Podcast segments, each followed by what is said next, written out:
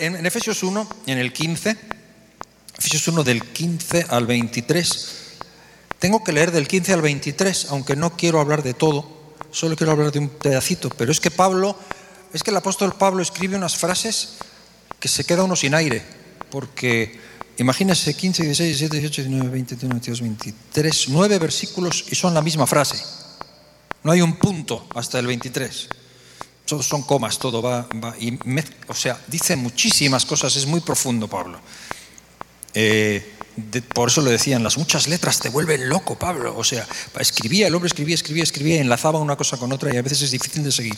Pero léanlo conmigo y- y enseguida les digo a qué me quiero referir en esta mañana para que se nos quede en el corazón y nos lo podamos llevar para toda la semana en el, en el corazón. Dice así en Efesios 1:15, por esta causa también yo, habiendo oído de vuestra fe en el Señor Jesús y de vuestro amor para con todos los santos, no ceso de dar gracias por vosotros, haciendo memoria de vosotros en mis oraciones, para que el Dios de nuestro Señor Jesucristo, el Padre de Gloria, os dé espíritu de sabiduría y de revelación en el conocimiento de Él, alumbrando los ojos de vuestro entendimiento, para que sepáis cuál es la esperanza a que Él os ha llamado y cuáles las riquezas de la gloria de su herencia en los santos y cuál la supereminente grandeza de su poder para con nosotros los que creemos, según la operación del poder de su fuerza, la cual operó en Cristo, resucitándole de los muertos y sentándole a su diestra en los lugares celestiales, sobre todo principado y autoridad y poder y señorío, y sobre todo nombre que se nombra no solo en este siglo, sino también en el venidero, y sometió todas las cosas bajo sus pies y lo dio por cabeza sobre todas las cosas a la iglesia, la cual es su cuerpo, la plenitud de aquel que todo lo llena en todo. Amén. Señor, gracias. Gracias, gracias por tu palabra, Señor. Gracias. Gracias por poder leerla con libertad y por poder eh, meditar en ella. Te pido que en esta mañana nos hables al corazón y salgamos de este lugar un poquito más parecidos a Jesús que cuando entramos, Señor. Háblanos, opera en nosotros, unge mis labios, unge nuestros corazones para recibir de ti lo que tú tienes. Gracias en el nombre de Jesús. Amén. Amén, mis hermanos, de todo lo que hemos leído, eh, que es una frase muy completa y muy amplia, con muchos, con muchos temas, muchos picos, este, solo quiero yo resaltar una expresión que está en el versículo 18, quédense con eso, versículo 18, donde Pablo dice, alumbrando los ojos de vuestro entendimiento. ¿Ok? Quédese con eso. ¿Puede repetirlo conmigo? Alumbrando los ojos de vuestro entendimiento. Alumbrando los ojos de vuestro entendimiento. Hay algunas eh, traducciones que vierten esta expresión, alumbrando los ojos del espíritu. Eh, y quiero dejarles esto en el corazón hoy. Quiera Dios alumbrar los ojos de nuestro entendimiento. Lo que Pablo escribe aquí es, por esta causa también yo, habiendo eh, oído de vuestra fe en el Señor Jesús, de vuestro amor por todos los santos, no ceso de dar gracias por todos vosotros, haciendo memoria de vosotros en mis oraciones para que el Dios de nuestro Padre, de nuestro Señor Jesucristo, el Padre de gloria, os dé espíritu de sabiduría y revelación en el conocimiento de Él, alumbrando los ojos de vuestro entendimiento. En otras palabras, lo que Pablo está diciendo, en resumidas cuentas, es que Pablo ora. Pablo está orando para, por los efesios para que Dios alumbre los ojos de su entendimiento. ¿Sí? Entre otras muchas cosas, lo que Pablo está diciendo es, por esta causa yo doblo mi rodilla. Es, algo que Pablo repite muchas veces en, sus, en sus cartas. Por esta causa yo doblo mi rodilla. Y sabe una cosa, Pablo es un hombre increíble. Pablo es un hombre que no pierde el norte jamás. Y cuando Pablo dobla su rodilla, puede estar seguro, puede estar segura de que Pablo no dobla su rodilla por cualquier tontería. O sea, no dobla su rodilla para conseguir el carrito del año. Ni le interesa. No dobla su rodilla ni siquiera para que le liberen de la cárcel. O sea, está en otro tema él. Cuando Pablo ora, ora por algo serio. Algo importante espiritualmente. Pablo dice, oro por ustedes que están en Éfeso, oro por ustedes que están en Monterrey, oro por ustedes que están, o los que son hijos de Dios, oro por yo, doblo mi rodilla para que Dios les abra los ojos.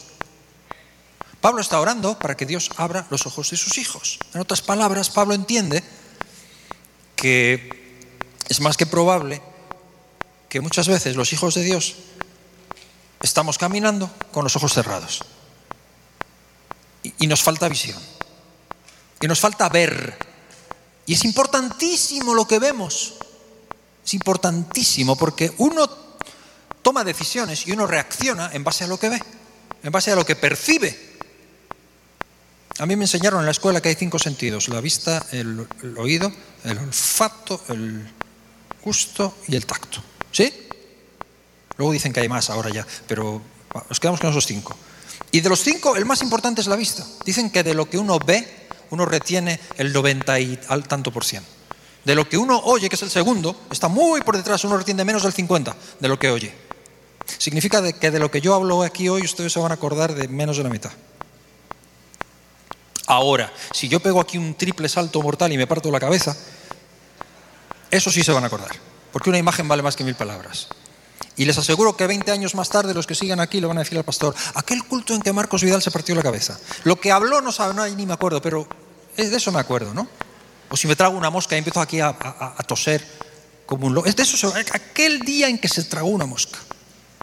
Porque Entonces Pablo ora porque, por, por lo que vemos, porque se nos abran, pero no ora por los sentidos físicos, que esos los tenemos más o menos bien todos. Alguno menos que, o sea, yo me estoy quedando medio sordo y tal, pero este, más o menos, pero Pablo no está orando por eso. Está orando por los sentidos espirituales, porque resulta que los cristianos en ocasiones estamos caminando y tomamos decisiones y reaccionamos más por los sentidos naturales que por los espirituales. Está diciendo oro para que tenga más fuerza en ustedes, como él dice en otro lugar también, que crezca el hombre interior, que, que, que tenga más poder en sus vidas, poder de reacción, lo que ven espiritualmente, que vean correctamente, que vean lo que Dios ve y es importantísimo en un tiempo como este, en el que nos están hablando del COVID, pasan tantas cosas, nos están hablando de la, del, calentamiento global que decíamos antes, de los cambios del, de, lo que ahora es políticamente correcto, del LGTBIJK, LMNA, este, este, todo, todo lo que se mueve a nuestro alrededor y las decisiones políticas que se toman y a nivel de la ONU y, la guerra entre Rusia y Ucrania y, la escasez energética y la crisis. Uh, y entonces este, reaccionamos y tomamos decisiones en base a lo que oímos en las noticias y lo que recibimos. Y, Pablo dice, pues yo oro porque Dios les abra los ojos espirituales. Cada vez que pasa algo, seamos capaces de ver qué hay espiritual, qué está pasando. Porque no lo vemos la mayoría de las veces. Entonces reaccionamos según lo que percibimos en lo físico. Como Job, que se le vino encima tragedia tras tragedia, no había acabado el primero de hablar, ya viene el segundo y le dice, y ahora... vienen los amigos y le dicen, ah, claro, porque seguro que has hecho algo mal. Y el pobre Job dice, pues es que no he hecho nada. Y resulta que cosas buenas, le, cosas malas le pasan a gente buena. Y lo que ninguno sabe es lo que está pasando en el cielo toda esa historia de los primeros capítulos de Satanás y que le está diciendo, y has observado a mi siervo Job, y permíteme que yo, sí, pero no toques, no sabe nada, no lo vio. Y Pablo ora y dice que Dios les abra los ojos para que puedan ver. Entonces resulta que hay armas forjadas por el enemigo, diseñadas para cerrarnos los ojos, para mantenernos ciegos. Y nos movemos muchas veces más en áreas emocionales que espirituales y nos ciegan y nos llevan a, puntos ciegos. Quiero invitarles a que miren conmigo algún pasaje bíblico que es ejemplo de esto. Por ejemplo, Génesis, en el capítulo 21. Esta historia es, una historia que tiene que ver con Abraham. ¿Cuántos han oído hablar de Abraham? ¿Saben quién es Abraham? Sara, Agar. Esta es una historia, la historia de Agar. Agar es, una mujer egipcia, una esclava, que entró en la historia de Abraham por culpa de Sara, la verdad. Sara hizo algo que no entiendo. No, he visto, no conozco a ninguna mujer que, haya hecho algo así. Que diga, cariño, me duele mucho la cabeza hoy, pero tengo una amiga que está aquí que te la voy a presentar. Y después, cuando nace el niño, después ella sí tiene un niño conforme a la promesa y el hijo de la otra se mete con el este. Y ya no, entonces ahora dice, ahora échala, fuera, a ella y al niño, no los quiero aquí. pero ahora tiene un problema porque Abraham tiene una relación con Agar. Abraham tiene un hijo. ¿Y ahora qué hacemos? Y el hombre está preocupado y, Dios le habla y le dice, pues sí, escúchala. No tenías que haberla escuchado la primera vez, pero esta vez escúchala. Y échala fuera. Y Abraham, que es un hombre obediente a Dios, eh, lo hace. aquí es donde, donde está esta historia, donde leemos ahora. Leo en el capítulo 21 de Génesis, versículo 14, dice, entonces Abraham se levantó muy de mañana y tomó pan y un odre de agua y lo dio a Agar, poniéndolo sobre su hombro y la entregó, le entregó el muchacho y la despidió. Chao, búscate la vida. Y ella salió y anduvo errante por el desierto de Beerseba. Y le faltó el agua del odre y echó al muchacho debajo de un arbusto y se fue y se sentó enfrente a distancia de un tiro de arco porque decía, no veré cuando el muchacho muera. Es un drama esto. Y cuando ella se sentó enfrente, el muchacho alzó su voz y lloró. Y oyó Dios la voz del muchacho. Y el ángel de Dios llamó a Agar desde el cielo y le dijo, ¿qué tienes, Agar? No temas, porque Dios ha oído la voz del muchacho en donde está. Levántate alza al muchacho y sosténlo con tu mano porque yo haré de él una gran nación. Y ahora quiero que se fije en el versículo 19, mire lo que dice. Entonces, Dios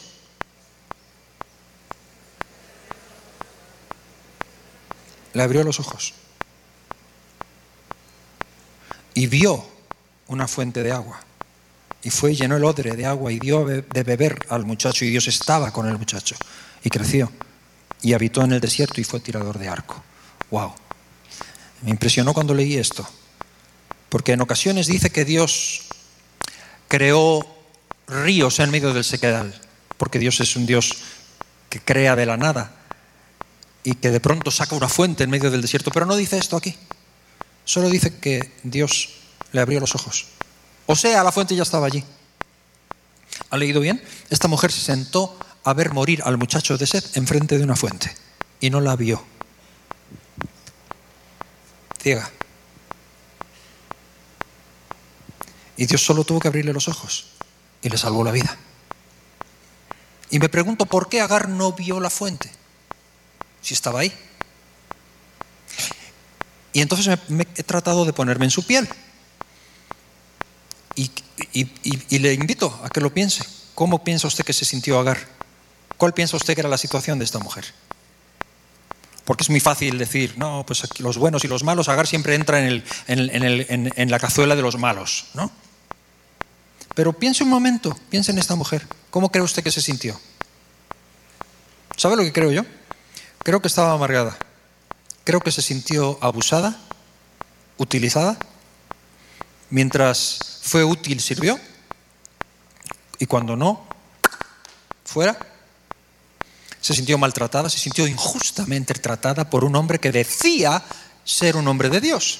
¿Ese es tu Dios? Una mujer cuya experiencia, más que acercarla a Dios, la alejaba. Una mujer que se sintió injustamente tratada por la vida, por Dios, por su Señor, por su Señora, amargada, con dolor. Tanto dolor que se sentó a morir de sed frente a una fuente y no la veía, estaba ciega, ciega de amargura, ciega de dolor, ciega de, la situación.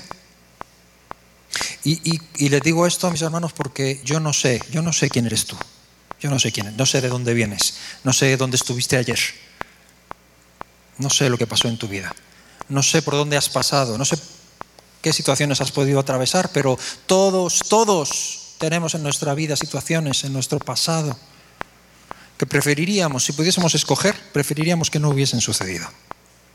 ¿O no? Todos tenemos episodios que nos gustaría si pudiéramos borrar. Pero ¿sabe qué? No se puede. Sucedieron y tienes dos opciones. O guardas el rencor y la amargura y el dolor y vives con eso y malvives con eso y te corroe por dentro y te... ¿Podemos ser hijos de Dios y vivir anclados en cosas que han sucedido, que nos condicionan, que nos impiden perdonar, que nos tienen amargados? Y entonces oras, oras y dices, Señor, Señor, eh, cambia esta situación, cambia a mi, a mi jefe, cambia a mi esposo, a, mi esposa, cambia a mis hijos, cambia a mi mamá, cambia a mi papá, o, dame otra situación, o cambia, o, porque no puedo con esta amargura. Y sabes, lo que tú necesitas no es que Dios cambie nada, lo único que necesitas es que Dios te abra los ojos. Y empieces a ver que hay una fuente de agua que está fluyendo y que te cura, te sana, te limpia y te salva la vida. Y a lo mejor estás sentado enfrente y ni lo ves porque estás condicionado por cuestiones emocionales. Y entonces Pablo ora por los efesios y tiene sentido. Porque él dice, yo doblo mi rodilla porque Dios les abra los ojos y que empiecen a ver. Y a veces yo creo que perdemos, pasamos mucho tiempo pidiéndole a Dios que cambie la situación y lo que necesitamos no es que Dios cambie la situación, sino que Dios nos abra los ojos y veamos cuál es la esperanza de los santos, cuáles son las riquezas en gloria para nosotros, cuál es la supereminente grandeza del poder de Dios que opera en ti, porque operó en Cristo y lo levantó de los muertos. Y necesitas abrir esos ojos. Y solo Él puede hacerlo. Y a eso nos llama, por eso ora Pablo. ¿Puede quedarse con esa idea? Alumbrando los ojos de nuestro entendimiento y que podamos ver. Le invito a mirar otro pasaje en la Biblia conmigo. Fíjese lo que dice en Segunda de Reyes en el capítulo 6. Segunda de Reyes 6 en el versículo 15. Esta es, esta es una historia que pertenece al, al, tiempo de Eliseo. ¿Han oído hablar de Eliseo? Todos esos que dicen que nacieron en la iglesia, que son hijos de creyentes. ¿Saben quién era Eliseo? Eliseo, tenía, Eliseo era un hombre de Dios, increíble. Tenía un criado que se llamaba Giezi que era un hombre más bien avaro, carnal. Que esta es una historia eh, en la que los dos salen al campo, yo no sé a qué salen, si a recoger hierbas silvestres o qué, pero dice aquí que se levantó, eh, Segunda de Reyes 6:15, dice, mire, se levantó de mañana y salió el que servía al varón de Dios, iban caminando juntos, y he aquí el ejército, el ejército enemigo, que tenía sitiada la ciudad con gente de a caballo y carros, y entonces su criado le dijo, ah, Señor mío, ¿qué haremos? Y él le dijo, Eliseo le dijo, no tengas miedo, porque más son los que están con nosotros que los que están con ellos. Y oró Eliseo y dijo, te ruego, oh Jehová, que abra sus ojos para que vea. Entonces Jehová abrió los ojos del criado y miró, y he aquí que el monte estaba lleno de gente de a caballo y de carros de fuego alrededor de Eliseo. Pero este no había visto nada. Porque hay armas diseñadas por el enemigo para cerrarnos los ojos. Este era un hombre muy pendiente de lo carnal. Este es el que le pidió a Naamán los vestidos para él. Y fue castigado por Dios. Este es un hombre que sus ojos espirituales estaban cerrados totalmente porque, y tenía, estaba bloqueado por el miedo. Nada más vio el ejército y, y, empezó a tener miedo. Y entonces se vuelve al hombre de Dios que está en el espíritu, que está adorando a Dios, está teniendo su devocional este Eliseo. Te alabo, Padre, y el otro está tratando de, bajarlo a la realidad. Oiga, ponga los pies en el suelo, como te pasa a ti a veces, ¿no? Cuando tú ves la realidad, cuando tú ves la realidad eh, eh, material, física, y hasta te molesta el hermano que está al lado adorando a Dios a viva voz, y tú dices, no se calla, o sea, este, hasta molesta, ¿no? Porque usted está en otro. Y le dice, ¿qué hacemos? Y le dice Eliseo, no, no tengas miedo, somos más que ellos. Y yo me imagino a este Kieti contando, ¿no? Uno, dos, y mirando el ejército y diciendo, el abuelo está mal, mal, mal. Se le fue, ya se terminó de ir. Eh, siempre me acuerdo de, una de, una de las películas de Rambo. ¿Conocen, la, ¿Conocen Rambo? Creo que es la, la 9 o la 10, no sé cuál. Pero hay una que no sé cuál es. Están en el desierto, él y, el, él y el, otro, el jefe de él, y van andando los dos por el desierto y aparece, aparece un ejército así. se ve, ¿no? Se ve como que salen del horizonte y son con, tanques, yo qué sé, con, de todo. Y el, y el, otro le dice a Rambo, ¿qué hacemos? Y el tipo, le, Rambo, con esa voz que tiene, le dice, podemos rodearlos. Y el otro lo mira. Siempre, que leo esto me acuerdo de Rambo. Eh, o sea, y entonces dice Eliseo, Jehová, ábrele los ojos. Ábrele los ojos para que vea. El Señor le abre los ojos y de pronto ve carros de fuego alrededor de Eliseo, como los que se llevó, como que se llevó a Elías ahí y vio que era verdad, que eran más los que estaban con ellos que los que estaban contra ellos. Pero tenía tanto miedo, estaba tan cegado por el temor que no lo podía ver. Y yo le quiero decir, mire, como hijos de Dios podemos vivir presa del temor. Sabemos que tenemos a Cristo, pero bueno, al final sabemos que eres todopoderoso, pero yo no sé si a lo mejor, no sé, con estas cosas tan extrañas que están pasando, estos tiempos tan raros que vivimos y, y, tenemos fobias, ¿sabe? Vivimos el tiempo de las ansiedades y de las fobias y, del, y tiene uno miedo a miedo al futuro, miedo al futuro de los hijos, miedo a, llegar a fin de mes con el sueldo. Este, ¿En serio? ¿En serio? Si usted, si usted es un hombre de verdad, si usted es un hombre como Dios manda, en más de una ocasión usted ha tenido miedo de cómo llegar a final de mes. Es la realidad. Y Señor, y, y la mayoría de las veces lo que necesitamos es que Dios nos abra los ojos y veamos que sí que son más los que están con nosotros que los que están con ellos. No hay justo que mendigue pan. Dios está con nosotros, siempre, aunque no lo veamos. Entonces, Pablo ora. Pablo ora que Dios nos abra los ojos y que veamos realmente y que tomemos decisiones y reaccionemos, no en base a lo que el mundo reacciona, sino a lo que está sucediendo en esferas espirituales que la mayoría de las veces estamos así, emocionalmente paralíticos y sin poder reaccionar. Fíjese en números en el capítulo 22. Aquí hay un señor bien extraño que se llama Balaam. ¿Ha oído hablar de Balaam? Ok, aquí de, nuevo, los expertos ya saben cuál es la historia. ¿Sí se acuerda? Que Dios, Dios le dice, no vayas, no vayas. Pero el tipo es terco, aparte que es que hay dinerito por medio. Y yo tengo un proyecto, Señor.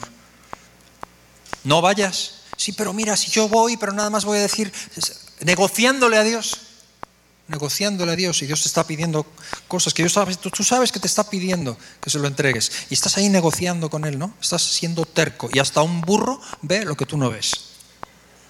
¿Sí o no?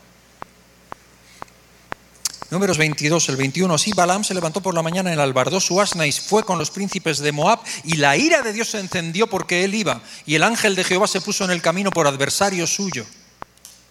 Iba él montado sobre su asna y con él dos criados. Y el asna vio al ángel de Jehová que estaba en el camino con su espada desnuda en su mano y se apartó el asna del camino e iba por el campo.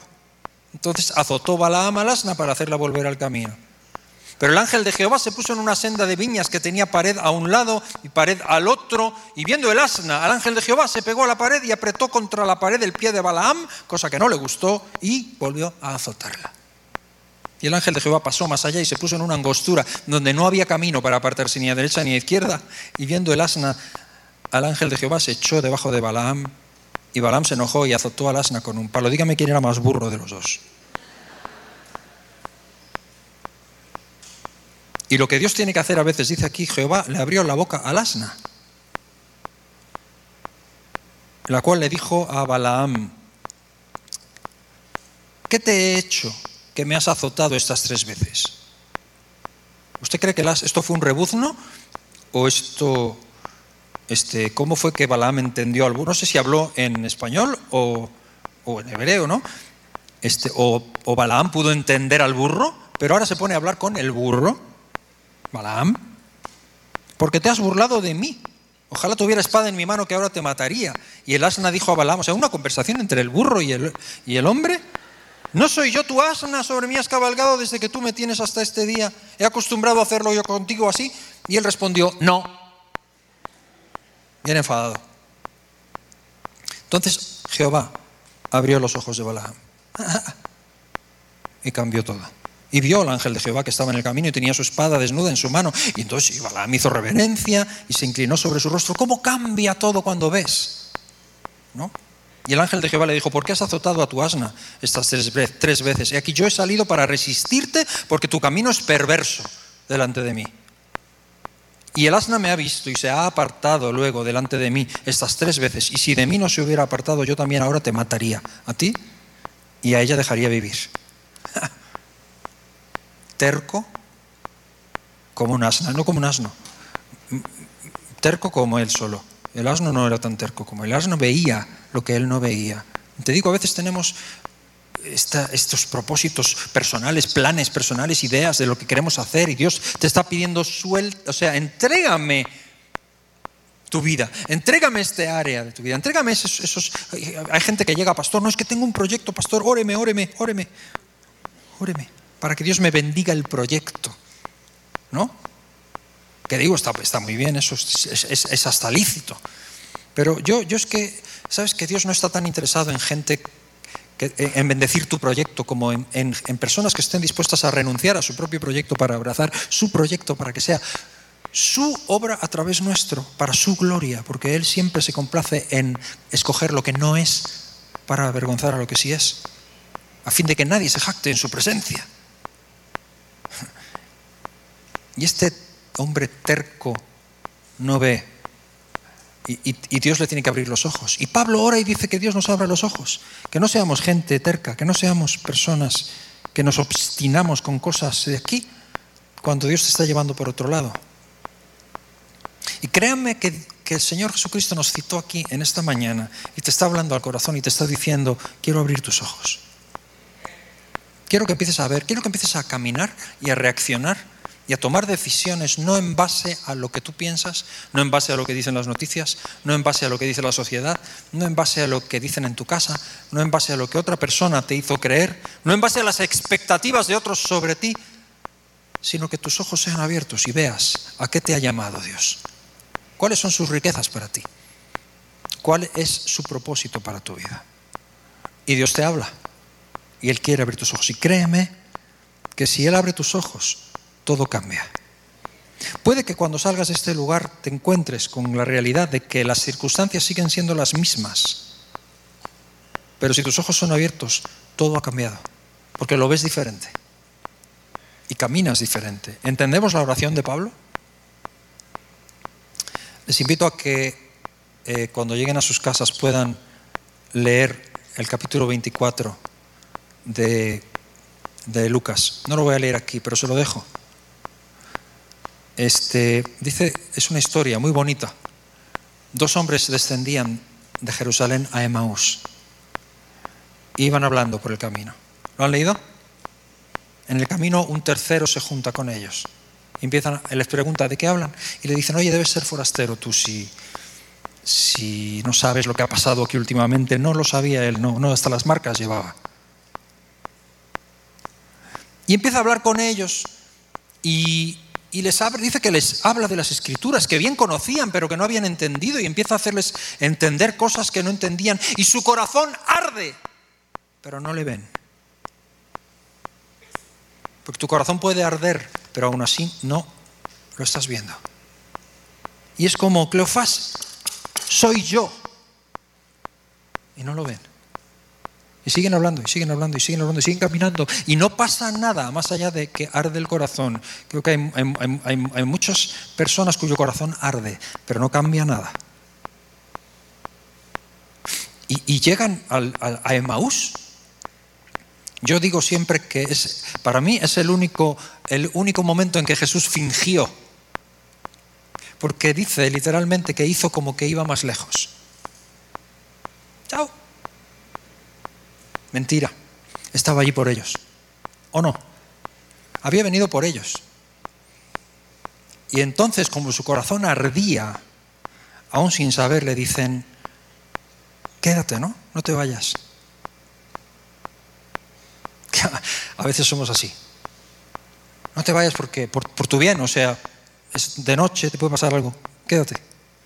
No sabían nada, pero le dicen esto porque algo sienten en su corazón. Y dice de la palabra que entran y cenan y al sentarse en la mesa sacan el pan, él toma el pan y al partir el pan, de pronto, lo ven. De pronto lo ven. Y es, es un instante porque desaparece de su vista. Ya no, ya es un momento, es un momentito, pero es un momentito que vale por una vida. Porque un instante en su presencia, un instante de, ver como Él ve, te cambia el panorama de todo. Y cambia tus decisiones. Y cambia todo. Por eso ora Pablo. Tiene sentido que Pablo ore así. Y yo le digo a usted que aquella noche dos centellas volvieron del camino de Maús hacia Jerusalén. A decirle a la gente, dice que llegaron, estaban los apóstoles reunidos y les decían verdaderamente ha resucitado porque porque le hemos visto. Le hemos visto. Le hemos visto, se nos apareció en el camino. Nuestros ojos fueron abiertos. Pablo ora por los efesios, Pablo ora por nosotros, Pablo ora por la iglesia y dice que Jehová abra los ojos de vuestro entendimiento. De modo que, de modo que toméis decisiones que no estén guiadas por, lo, por las sensaciones, por las emociones, por, el, por la amargura, por el miedo, por la injusticia de la vida, y uno le hace reaccionar por la terquedad, por, el, por la decepción, sino por lo que sucede en lo espiritual. Me encanta la historia de los tres jóvenes en el horno de fuego. En Daniel, eh, en el capítulo 3, este, increíble. Estos tres muchachos que... Y la prueba de, que, de, lo, de, lo, insignificantes que eran es que ninguno, pocos aquí, o no sé si alguien sabrá sus verdaderos nombres. Los conocemos como Sadrach, Mesach y Abednego, que ni siquiera eran sus nombres. Ananías, Azael y, Azarías eran, eran eh, Misael y Azarías eran tres muchachos hebreos que habían sido deportados. Y lo que la Biblia no nos dice, pero la historia sí confirma, es lo que era la costumbre en aquel tiempo. La costumbre cuando los babilonios tomaban a gente noble de otros lugares y los deportaban para tenerlos en palacio con el rey, la costumbre era que los castraban para tenerlos como eunucos no tenemos esa confirmación en la Biblia, pero lo más probable es que estos muchachos, aquello no era una pesadilla de la que iban a despertar un día y iban a volver a su casa y formar una familia. Gente marcada de por vida en un país lejano y con todos los motivos para renegar de su fe y renegar de su Dios, estos tres, cuando aquel rey endemoniado erige aquella estatua y dice, cuando suene la música todo el mundo se inclina, Suena la música, todo el mundo se inclina y los tres se quedan en pie. Y el rey dice, ok, son hebreos, vamos a traer a los intérpretes que les expliquen, señores, les explican, les traducen. Les traducen, cuando suena la música se tienen que inclinar. Ok, suena la música, todos se inclinan y quedan en pie. Y el rey dice, ¿cuál es el problema, señores? Y ellos, dicen el rey, el problema es el siguiente, oh rey. Nuestro Dios, nuestro Dios puede librarnos de tu horno de fuego y nos librará de tu horno de fuego, oh Rey. Y me encanta, me encanta porque eso es una declaración de fe. ¿Sí o no? Eso es una declaración de fe. Esos son gente que están viendo lo invisible. Pero lo que más me gusta a mí, lo que más me gusta no es eso. Lo que más me gusta no es que digan, nuestro, nuestro Dios puede librarnos y nos librará. Me gusta lo que sigue. Dice, pero si no nos libra, si no nos libra, sepas, oh rey, que tampoco nos inclinamos. Wow. Todavía estoy buscando cuál es el seminario teológico al que fueron. ¿Quién fue su maestro? ¿De dónde aprendieron? ¿Sabe que eran gente que veían? Veían lo que nadie ve. No veían en lo natural veían lo que Nabucodonosor no podía ver, lo que Nabucodonosor solo vio después. Cuando los tiró al horno de fuego, de pronto dicen que, que, dijeron, rey, tienes que mirar, tienes que venir, tienes que ver esto, porque esto no lo veíamos, pero estamos viendo, no eran tres, hay cuatro. ¿Cómo es que hay cuatro? ¿Cómo es que hay cuatro? Ellos sabían que no estaban solos. Supieron siempre que no estaban solos. Supieron siempre que el cuarto hombre estaba con ellos.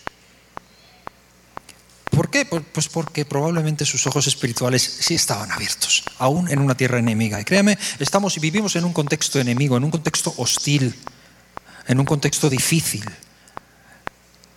Y la única diferencia entre tener la victoria o salir derrotados tiene que ver con que seamos capaces de mirar y ver en lo espiritual. Por eso, quédese con eso.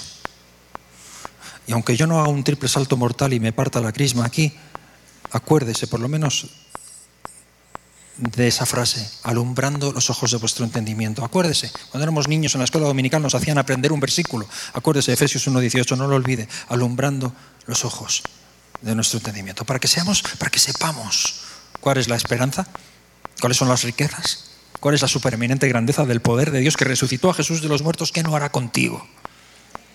Que Dios abra nuestros ojos. ¿Y por qué no oramos en esta mañana?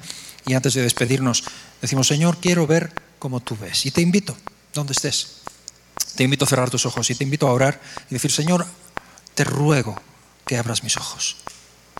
No quiero caminar de cualquier forma. Señor, venimos delante de ti. Venimos ante tu presencia.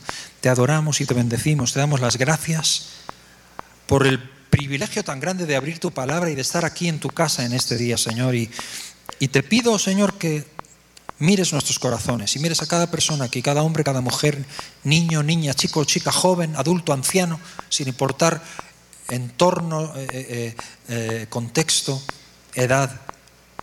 Señor, ayúdanos a no ser hijos tuyos que caminamos por emociones, ni por sensaciones, ni por sentidos físicos, sino que oramos que tú abras los ojos de nuestro entendimiento. Señor, yo quiero caminar y quiero reaccionar y quiero tomar decisiones en base a lo que tú ves. Permíteme ver como tú ves, Señor. Y que sea para ti siempre toda la honra y toda la gloria, que te glorifiques en nuestras vidas y que hagas tu voluntad en nosotros. En el nombre de Jesús. Amén.